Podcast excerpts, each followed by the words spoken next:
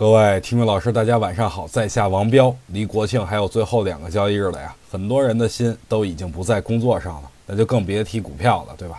爱怎么着怎么着吧。今天两市的成交量呢，已经萎缩到三千零四十九亿了。这个成交量呢，都赶上今年三月十一号两千八百点时候极度缩量的这种情况了。这说明空头已经力竭了。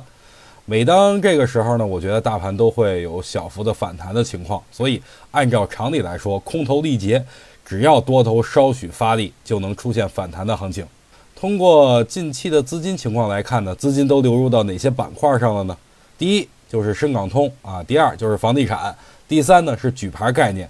所以我觉得近期或者节后啊，这三个板块里肯定会有一到两个连续向上蹦跶的啊。既然主力都能在如此低迷的行情下买入，这说明他们是志在高远的。那所以我觉得咱们也可以重点的关注一下这些板块。